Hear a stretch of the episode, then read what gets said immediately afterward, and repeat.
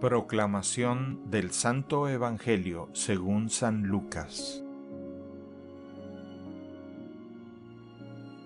En aquel tiempo Jesús fue a Cafarnaún, ciudad de Galilea, y los sábados enseñaba a la gente.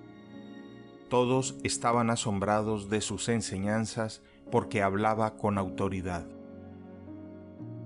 Había en la sinagoga un hombre que tenía un demonio inmundo y se puso a gritar muy fuerte, Déjanos, ¿por qué te metes con nosotros, Jesús Nazareno?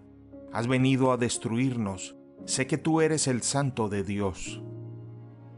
Pero Jesús le ordenó, Cállate y sal de este hombre. Entonces el demonio tiró al hombre por tierra en medio de la gente y salió de él sin hacerle daño. Todos se espantaron y se decían unos a otros, ¿qué tendrá su palabra? Porque da órdenes con autoridad y fuerza a los espíritus inmundos y éstos se salen. Y su fama se extendió por todos los lugares de la región. Palabra del Señor.